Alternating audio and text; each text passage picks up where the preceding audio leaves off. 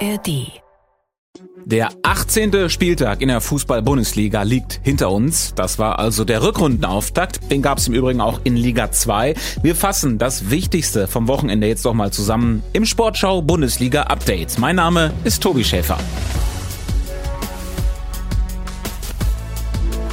Das kam überraschend. Der FC Bayern verliert zum Rückrundenauftakt zu Hause gegen Werder Bremen mit 0 zu 1. Ergebnistechnisch sicher die größte Sensation an diesem Wochenende.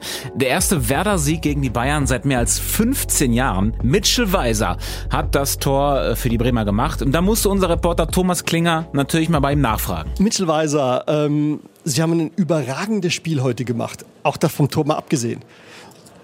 Wie kommt das?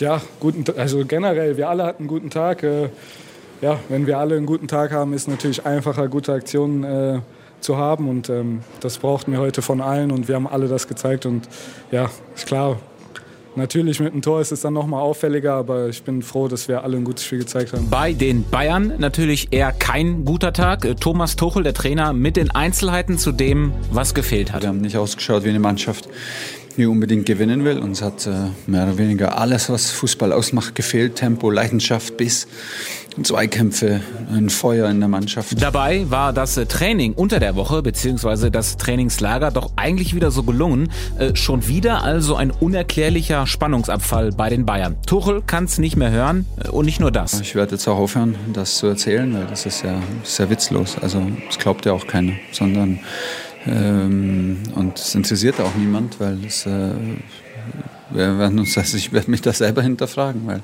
es geht nicht darum, dass wir Montag und Dienstag und Mittwoch äh, ähm, das zeigen, was, was, was uns ausmacht, sondern es geht darum, das hier am Sonntag zu zeigen. Auch für Josua Kimmich war die Leistung der Mannschaft äh, nicht zu erklären. Erst recht nicht beim Blick auf die Tabelle. Eigentlich müsste Herr Leverkusen dafür sorgen, dass wir vom Kopf her bereit sind. Ähm, ja, aber das sind wir nicht. Die Bayern vergolden also den Leverkusener Sieg in Leipzig, über den wir gleich noch sprechen. Also aus Leverkusener Sicht vergolden sie ihn.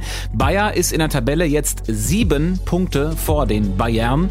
Mittwoch das Nachholspiel der Bayern gegen Union Berlin. Da können die Münchner dann etwas verkürzen. Dann gab es noch ein zweites Sonntagsspiel äh, am 18. Spieltag. Gladbach gegen Augsburg mit unserem Reporter Burkhard Hupe. Borussia Mönchengladbach hatte es schon wieder nicht geschafft, eine Führung ins Ziel zu kriegen. Im Gegenteil, aus einer Führung wurde eine Niederlage. 1 zu 0 lag Gladbach vorne zur Pause gegen den FC Augsburg durch ein Abstaubertor von Jordan, das ein bisschen glücklich zustande gekommen war. Augsburg eigentlich die bessere Mannschaft. Nach dem Wechsel die Gäste total fokussiert und überzeugt vom eigenen Auftritt. Es dauerte nur 100 Sekunden, ehe Tietz seinen Kopfball zum 1 zu 1 über die Linie drückte und noch einmal drei Minuten später war Arne Engels da mit einem Rechtsschuss schön herausgespielt. Dieser Schuss zum 2 zu 1. Das war dann auch der Endstand schon nach 51 Minuten. Gladbach fiel fast nichts mehr ein. Player noch mit einem gefährlichen Schuss aus 17 Metern. Das war es aber. Die größeren Möglichkeiten hatten sogar die Gäste die am Ende einen verdienten Auswärtserfolg in Mönchengladbach bejubeln dürfen. Burkhard Hupe über Gladbach gegen Augsburg und von da dann jetzt zum Topspiel am Samstagabend. Eine Partie, die den Namen absolut verdient hat. Was für ein Spektakel zwischen Leipzig und Leverkusen. Die Entscheidung, die fiel mal wieder ganz spät. Grimaldo mit der Flanke, mit der Ecke reingebracht. Wieder der Treffer für Bayern 04. Leverkusen, Hinterpier mit dem langen Bein zum 3 zu 2 in der Nachspielzeit. Genauso wie letzte Woche gegen Augsburg siegt Leverkusen also auch in Leipzig last minute, nachdem äh, Leipzig übrigens zweimal geführt hatte, was RB-Trainer Marco Rose nach dem Spiel gar nicht mehr so richtig auf dem Schirm hatte. Haben wir zweimal geführt? Einmal, oder? Wir haben zweimal geführt? 1-0. Dann haben wir nochmal 2-1 geführt. Tatsächlich, ja. Kleiner Kurzschluss, sorry. Wow, wir haben zweimal geführt und nicht gewonnen. Ähm, äh ja, ähm, fühlt sich heute nicht gut an, wird sich morgen nicht gut anfühlen. Ganz anders die Gefühlslage bei Bayer Leverkusen. Die Werkself weiter ohne Pflichtspielniederlage in dieser Saison. Wahnsinn. Trainer Xabi Alonso blieb aber gewohnt gelassen. Wir waren glücklich, die, die dritte Tor zu, zu schießen, aber ja, wir haben eine eine super Gegner gespielt. Wir bleiben in eine gute Position, aber noch, noch die erste Spiel von, von der Rückrunde. Ja, er steht also weiter mit einem Fuß auf der Euphoriebremse. Lisa Tellers aus dem Sportschau-Team hat den Leverkusener Dreier am Donnerstag hier im Bundesliga-Update vorhergesagt. Sie hat dann jetzt nach dem Spiel eine Nachricht geschickt und erklärt, warum dieser nächste Last-Minute-Sieg nichts mit Glück zu tun hat, warum man also nicht von Leverdusel sprechen kann. Hi Tobi, für mich ist das einfach eine neue Qualität, die Leverkusen dazu gewonnen hat es zeigt einfach, dass sie sozusagen ihren Kopf nicht verlieren. Auch nach einer mäßigen ersten Halbzeit kriegen sie von Xabi Alonso einfach nochmal einen Plan, kommen aus der Halbzeit raus, ja, ähm, haben viel mehr Ballbesitz, kontrollieren plötzlich das Spiel auch wieder, nehmen das Heft auch in die Hand, erspielen sich dann auch Chancen und glauben vor allen Dingen an ihre Chance. Das ist für mich eine neue Qualität. Sie haben eben diese Willensleistung jetzt auch gezeigt, sie haben diese Mentalität und sie glauben einfach daran, dass sie am Ende nochmal ihre Chance bekommen. Man könnte fast sagen, ja, das ist Bayern-like. Ähm, und da habe ich diese Woche noch ein Zitat von Thomas Tuchel gelesen. Die Mannschaften, die die Titel gewinnen wollen, die müssen auch die Standardsituation dominieren. Siehe da, zwei Eckbälle, zwei Treffer. Äh, was sagt uns das jetzt? Ja, also Leverkusen kann Meisterschaft. Lisa Tellers über die Fähigkeiten der Werkself. Bei Bayer hat sich jetzt gegen Leipzig aber übrigens der Argentinier Palacios am Oberschenkel verletzt. Er fällt jetzt wohl erstmal genauso aus wie Jonathan Tah, der die fünfte gelbe Karte gesehen hat. Personaltechnisch werden die Herausforderungen für Bayer also zumindest nicht kleiner. Wir kommen zum nächsten Spiel. Bochum gewinnt 1 zu 0 gegen Stuttgart. Das Ergebnis war allerdings eher uninteressant, denn die Halbzeitpause, die eigentlich 15 Minuten dauern sollte, war knapp 60 Minuten lang. Grund dafür waren Banner der Stuttgarter Anhänger, die einen Fluchtweg versperrten. Die Sicherheitsbeauftragten im Ruhrstadion in Bochum sahen darin ein Risiko. Schiedsrichter Bastian Dankert konnte die zweite Hälfte nicht anpfeifen. Ein Abbruch stand im Raum. Ja, wenn man äh, das so hört, dann äh, ist natürlich ein erster Gedanke. Mein Gott, hängt doch dieses Plakat ab. Ich glaube nicht, dass da irgendeinem ein Zacken aus der Krone fällt. Sagte Bochums Trainer Thomas Letsch. Aber die Stuttgarter Ultras, die wollten da nicht so einfach einknicken, denn in der ersten Halbzeit hing das Plakat ja auch schon da. Äh, und so hat man sich laut Schiedsrichter Bastian Dankert dann äh, langsam zur Lösung hingearbeitet. Ja, letzten Endes äh, hat sich eben die, jede Seite ein bisschen bewegt, nach vorne bewegt. Die Feuerwehr hat die Tore aufgeholt, die Stuttgarter haben versucht, das Banner etwas weiter äh, zu erhöhen.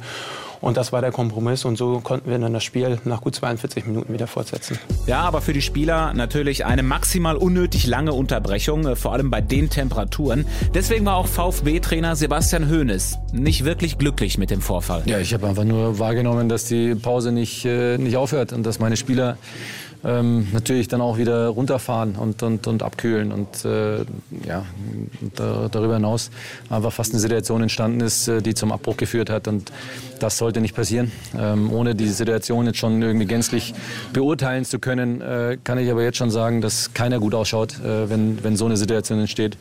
Ähm, geschweige denn, wenn ein Spiel äh, abgebrochen wird. Und deswegen ja, haben wir da und da nehme ich jetzt mal alle mit rein, wir, äh, die, die andere Seite, äh, einfach kein gutes Bild abgegeben. Und dazu kam für den VfB dann ja eben auch noch die Niederlage. Stuttgart hat also beide Spiele zum Auftakt ins neue Jahr verloren.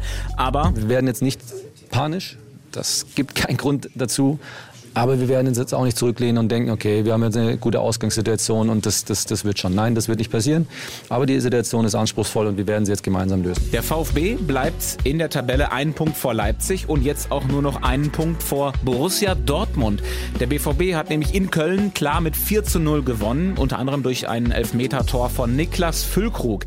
Den Elfmeter hätte Jaden Sancho übrigens auch gerne geschossen, aber Füllkrug erklärt, warum er dann durfte. Ja, wir haben da so ein kleines Ranking in der Mannschaft. Marco war nicht auf dem Platz und ähm, ja gut, dass Jaden auch gerne wieder sein erstes Tor für den BVB machen würde, ist klar. Aber Elfmeter sind ein sensibles Thema beim BVB. Man erinnert sich nur ungerne an den verschossenen Elfer von Aller am letzten Spieltag der vergangenen Saison. Seitdem will BVB-Trainer Edin Terzic da nichts mehr dem Zufall überlassen. Ja, wir haben, wir haben einen klaren Ablauf, wer bei uns die Elfmeter schießt und und heute haben ähm, Marco und Emre nicht auf dem Platz gestanden, aber Fülle war auf dem Platz, Marcel Sabitzer war auf dem Platz und Jaden Sancho war auf dem Platz. Die haben alle in der Vergangenheit sehr viele Elfmeter für ihre Vereine oder beispielsweise Marcel Sabitzer ist, glaube ich, auch der, der Nummer 1 Schütze in der österreichischen Nationalmannschaft. Und da haben wir viele gute Jungs auf dem Platz. Trotzdem haben wir da einen klaren Ablauf. Da haben wir auch ein bisschen aus der Vergangenheit lernen wollen. Und so ist der BVB jetzt mit zwei Siegen in zwei Spielen in das neue Jahr gestartet. Was gab's noch am Wochenende? Das Unentschieden zwischen Heidenheim und Wolfsburg und zweimal späte Glücksgefühle. Erstmal erzielte Freiburg in der 85. Minute den 3 zu 2 Siegtreffer gegen Hoffenheim. Äh, Freiburgs Trainer Christian Streich freute sich danach aber auch darüber, dass das bereits das 800. Bundesligaspiel für den Sportclub war. Das heißt, wenn du so viele Bundesligaspiele hast, hast du viele, viele Jahre in der Bundesliga gespielt, in den letzten 30 Jahren. Und das, äh, äh, wenn ich überlege, äh, ach, Kreis am Stadion, 1500 Leute, zwei Würstlebude. Und jetzt Unfassbar. Ja, und dann war da noch das hessische Derby, Darmstadt gegen Frankfurt. Äh, der Ausgang war da aus Frankfurter Sicht auch. Unfassbar. Denn die Eintracht führte bereits mit 2 zu 0. Darmstadt gelang dann aber in der 90. plus 5 noch der Ausgleich. Und Lilientrainer Thorsten Lieberknecht dementsprechend gut gelaunt. Wenn man sich ein Derby wünscht, wünscht man sich natürlich immer einen Sieger. Jeder für seinen Verein. Ich für Darmstadt 98. Aber ähm, wenn das Derby dann so äh, vonstatten geht und äh, drumherum alles ruhig bleibt, dann kann man sagen, war das für Hessen ein, ein, ein schöner Tag heute. Und nicht nur für Hessen war es ein schöner Tag, sondern auch für Hamburg. Und damit noch ein kurzer Blick in die zweite Liga. Da hatten wir am Wochenende auch den Rückrundenauftakt. Der FC St. Pauli hat wieder die Tabellenführung übernommen und der HSV, der siegte im Topspiel auf Schalke mit 2 zu 0. Vor dem Spiel hat Kollege Jens Wahlbrot gesagt, dass der HSV am Ende der Saison aufsteigen wird, zur Not mit einem anderen Trainer als Tim Walter, und dass Schalke sicher in der Liga bleibt. Und äh, das hat er mir am Tag nach dem Spiel geschickt. Jo, hi Tobi, du, äh, ich soll dir von den Schalkern sagen, dass das mit meiner prognostizierten Aufholjagd erst ab nächste Woche losgehen kann, weil das an diesem Wochenende organisatorisch irgendwie nicht so richtig reinpasste, ne?